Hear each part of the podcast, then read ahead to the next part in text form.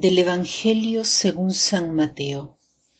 En aquel tiempo dijo Jesús a sus discípulos, Cuando recéis, no uséis muchas palabras como los gentiles, que se imaginan que por hablar mucho les harán caso. No seáis como ellos, pues vuestro Padre sabe lo que os hace falta antes de que lo pidáis. Vosotros orad así. Padre nuestro que estás en el cielo, santificado sea tu nombre. Venga a nosotros tu reino.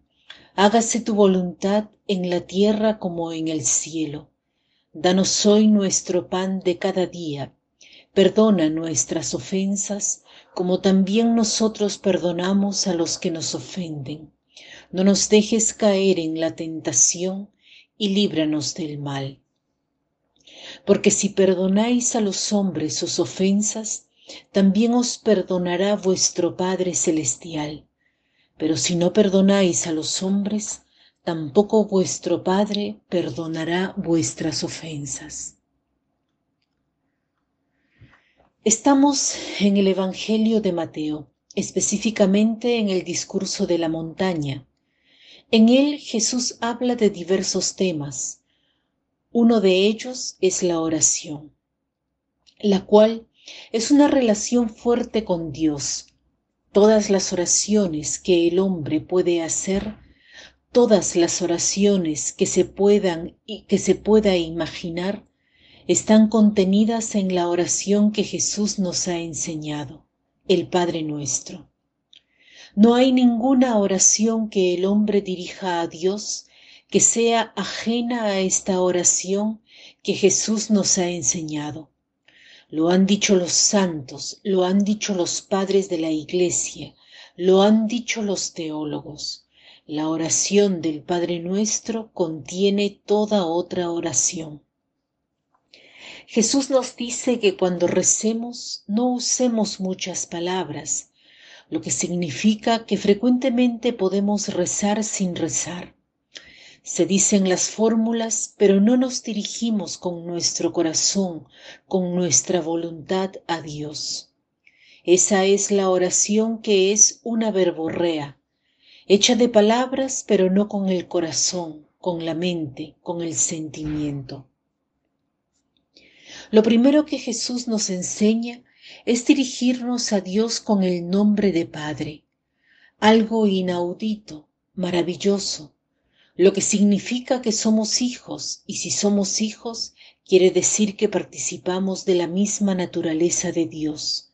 Somos eternos, somos inmensamente gozosos.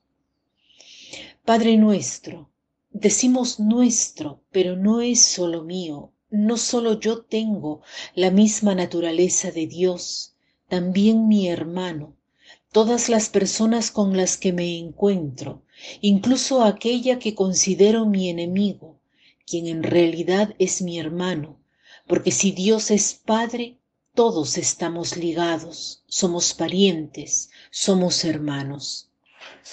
Santificado sea tu nombre. Debemos usar el nombre de Dios santamente. Santificamos este nombre cuando rezamos, cuando usamos este nombre con reverencia, con devoción, por tanto, dirijámonos a Dios pensando que es nuestro Padre, que no nos abandonará jamás. Venga a nosotros tu reino, hágase tu voluntad, así en la tierra como en el cielo. Le pedimos a Dios que venga su reino, reino de paz, de armonía, de gozo. Debemos ayudar al Señor a, a construir este reino en el cielo, en la tierra, todos los seres vivientes cumplen la voluntad de Dios. El hombre puede desobedecer a Dios. Pedimos que sigamos sus reglas, que son reglas para la vida y no para la muerte. Danos hoy nuestro pan de cada día. No pedimos el acumular bienes, sino tener lo necesario. El pan de cada día es lo necesario para vivir el pan material y el pan espiritual. Los padres de la Iglesia han visto en la petición del pan de cada día una referencia a la Eucaristía. Perdona nuestras ofensas como también nosotros perdonamos a los que nos ofenden, a los que nos ofenden. Si no perdonamos, no recibiremos el perdón de Dios. No es que Dios no nos quiera perdonar, sino que no perdonando no estamos en grado de recibir su perdón. No nos dejes caer en la tentación, mas líbranos del mal.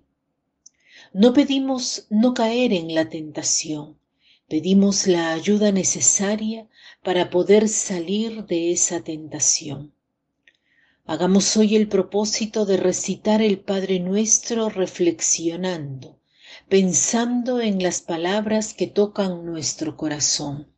Recemos lentamente. Para concluir, les leo lo siguiente. No digas Padre si cada día no te comportas como su Hijo. No digas nuestro si vives aislado en tu egoísmo. No digas que estás en los cielos si solo piensas en cosas terrenales. No digas santificado sea tu nombre si no lo harás. No digas venga a nosotros tu reino si lo confundes con el éxito material. No digas hágase tu voluntad si no aceptas cuando sea doloroso. No digas el pan nuestro de cada día, dánoslo hoy, si teniéndolo no te preocupas por la gente con hambre, sin cultura y sin vivienda. No digas perdona nuestras deudas si guardas rencor a tu hermano. No digas no nos dejes caer en la tentación si tienes intención de seguir pecando. No digas líbranos del mal si no tomas parte activa contra el mal. No digas porque tuyo es el reino, el poder y la gloria, cuando piensas en tu propio reino, poder y tu propia gloria. No digas amén si no has tomado en serio estas palabras. Que tengan un lindo día.